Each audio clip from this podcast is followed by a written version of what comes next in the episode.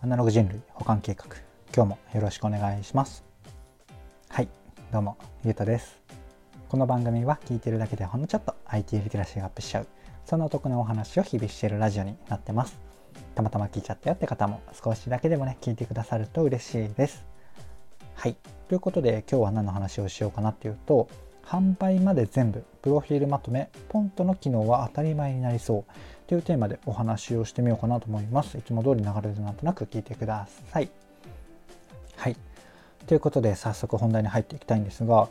プロフィールまとめのサイトというかサービスって結構乱立してるじゃないですか。要は、えっと、知らない方向けにちょっとだけご説明をすると、まあ、プロフィールのアイコンとかプロフィール文とかをつけて各種 SNS とか自前のネットショップとかホームページとかねそういうところをこうリンク集的にあの載せられるようなサービスですね。なんかこうリンクツリーとかハンドシェイクとかまあ、過去にもねポムとかあって、まあ、今なくなっちゃったりしたんですけど、えーとまあ、基本というか結構使われやすかったのがインスタグラムって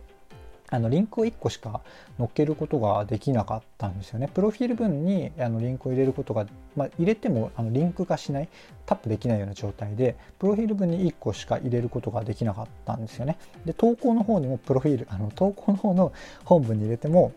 あの URL がただの羅列になってリンクにすることができないっていうのがあって、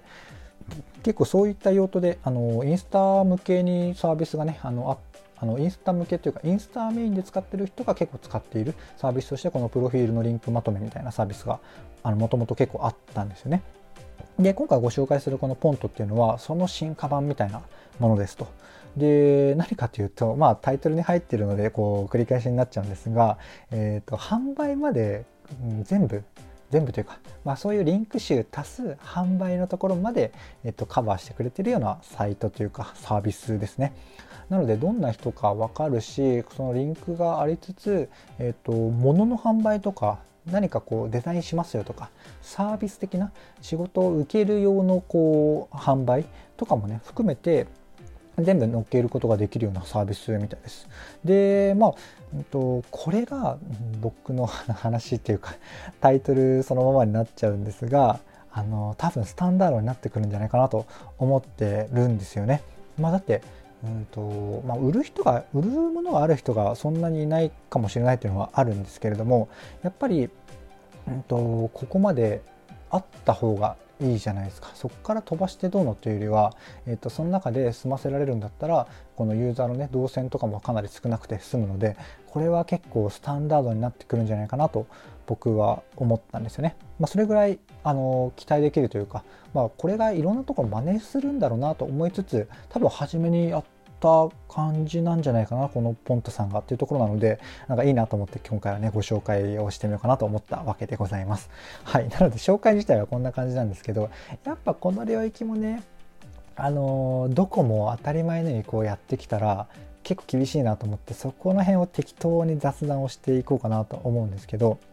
あの例えば、えっとまあ、いろんなリンクを作れて、えー、販売もできますよっていうのがスタンダードになった時に何がこう差別化というか、まあ、僕ら使う側としたらどれを使おうかなっていう判断基準になってくるのかなと思った時に例えばま見た目とか見た目のデザイン性とかスタンダードなね、まあ、そのサイトの方が用意してくれる見た目的なところとか逆にそこから僕らがこうセットしてセッティングして変えられるカスタマイズ性なのかなとか、えーとまあ、販売機能まで入ってプロフィールとか入るとしたらもしかしたらそれがプラットフォーム的になって集客機能を持ってきてその辺が、えー、と入ってくるかなとかねいろいろ考えたんですよ。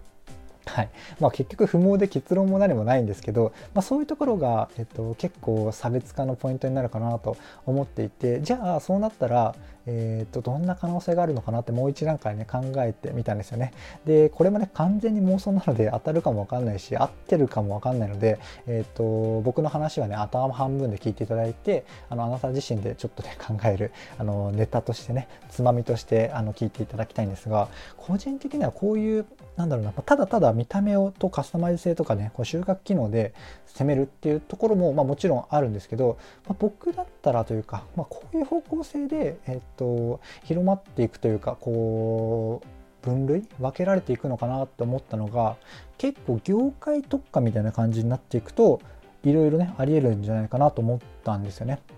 まあ、例えば、えーとまあ、デザイナーさんのポートリフォーリオ用のサイトみたいな感じのっていくつかあると思うんですけど、まあ、そんな感じで、えーと、デザイナーさん用のプロフィール作成足す、えーと、サービスを受けるようになっていてプラスで集客機能がありますよみたいな、まあ、それが、えーとまあ、いろんなハンドメイド作家さんとか、えーとまあ、いろんなねジャンルであのまあ、ジャンなんていうんですかね。そのそのある特定のジャンルに特化したサービスとして、えっと、機能は、えっとまあ、大体一緒みたいな。そんな感じだと、えっと、それをその、えっと、デザイナーさんを探してくる人が、えっと、来るサイトとかになれば結構ねこの集客とかにもつながっていいんじゃないかなとか、まあ、結構ね安易なところですけどね思ったりしたんですよね、まあ、ちょっと参考までにちょっと考えるきっかけとか、えっとしてみていただけるといいかなと思って話してみました。はい、こんな感じで用意していた話したかったところは以上なんですが最後にちょっとだけ雑談をさせてください。で何かっていうと実は、えっと、こういうサイト僕も試しに作ったことがあるんですよね。で何を作ったかっていうと、えっとまあ、僕の奥さんがハンドメイドの活動をしてるのもあって、まあ、相乗効果とかをもしかしたら狙えたらいいのかなと思いつつ、まあ、僕のこのプログラミングの勉強がてらやってみたんですよ 何をやったかというとハンドメイド作家さん向けの、えっと、プロフィールまとめ足す、えっと、イベントの参加の予定を組めるみたいなまあ、要はプロフィールのまとめのこう SNS のプロフィール画面みたいな感じ足すあの結構イベントごとに出展するハンドメイド作家さんって結構多いんですよね。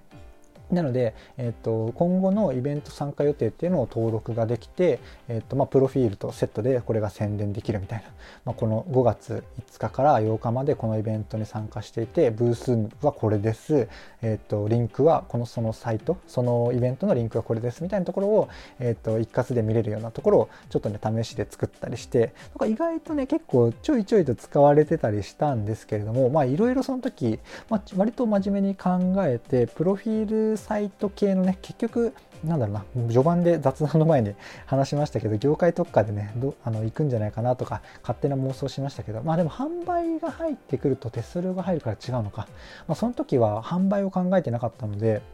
あのいろいろこうマネタイズの手段をね結構いろいろ考えてたんですよね。まあ、そこで結構思ったのがなかなかこれ厳しいぞと。まあ、逆に言うと,、えーと、マネタイズが結構規模感大きくマネタイズしていくのは難しいので結構ね隙間だなとも思ったんですよね。要はあの大企業とか、まあ、しっかり儲けを狙ってくる会社さんはあ結構手手を出しにくい領域だなっていうところなので結構個人が勝てる感じなのかなと思いつつ、まあ、気軽に僕が僕って結構プログラミングで言うと別にエンジニアではないので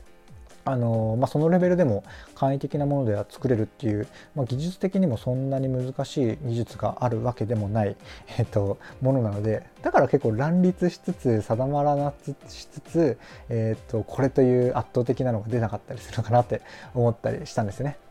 まあ、雑談なのでもうちょっとあの無責任なことを言うとなのでこの辺が結構大企業とかが入りにくく個人がパラパラやってるところなのでこのマネタイズ部分をしっかりと見出せた人はも結構買ってるんじゃないかなと思ったりします。なのでねあの聞いてくださってる方の中で例えば例えばっていうかまあこのエンジニア向けとかねわかんないですけどなんか業界特化でマネタイズ含めて、えーとまあ、大企業がポンと来なさそうで、まあ、でも、えっと、あるとね結構なんかこう人材データベースとかにもなりうるじゃないですか。なのでなんか割と、まあ、少額かもしれないですけど大企業に売りやすいような形にもなったりするのかなとね勝手に思ったりするので思いついた方は是非やってみていただけると嬉しいですっていうところですかね。はい。あと最後に一瞬だけ雑談というか予告みたいになっちゃうんですけどあの何かっていうと販売機能ってっていうところで言うと、まあ、プロフィール足す販売企業という意味合いでこのポントさんっていうのをね軽くご紹介をしたわけなんですが個人的にねずっとこの販売機能っていうのはインスタグラムにね期待してるんですよ。ただねなかなかやってくれないなっていうのがうん、まあ、難しいところなんですけどその辺も含めてね明日次の配信のテーマにしてみようかなと思うので、ぜひそちらも聞いてみてください。というところで今回の話は以上なんですが、いかがでしたでしょうか？こんな感じでですね、僕の配信では Web とかアプリとかテクノロジー的なテーマを題材にしつつ、どちらかというとセットでお伝えする僕の妄想話とか感想とか、えー、周辺の知識とか、そちらがメインの番組となっております。ちょっとでもね、良かったかなとか役に立つなって思ってくださった方がいらっしゃいましたら、いいねとかフォローとかコメントやレターをいただけると嬉しいです。はい。ということで、今回の配信は以上とさせていただきます。最後までお聴きいただきありがとうございました。ではまた。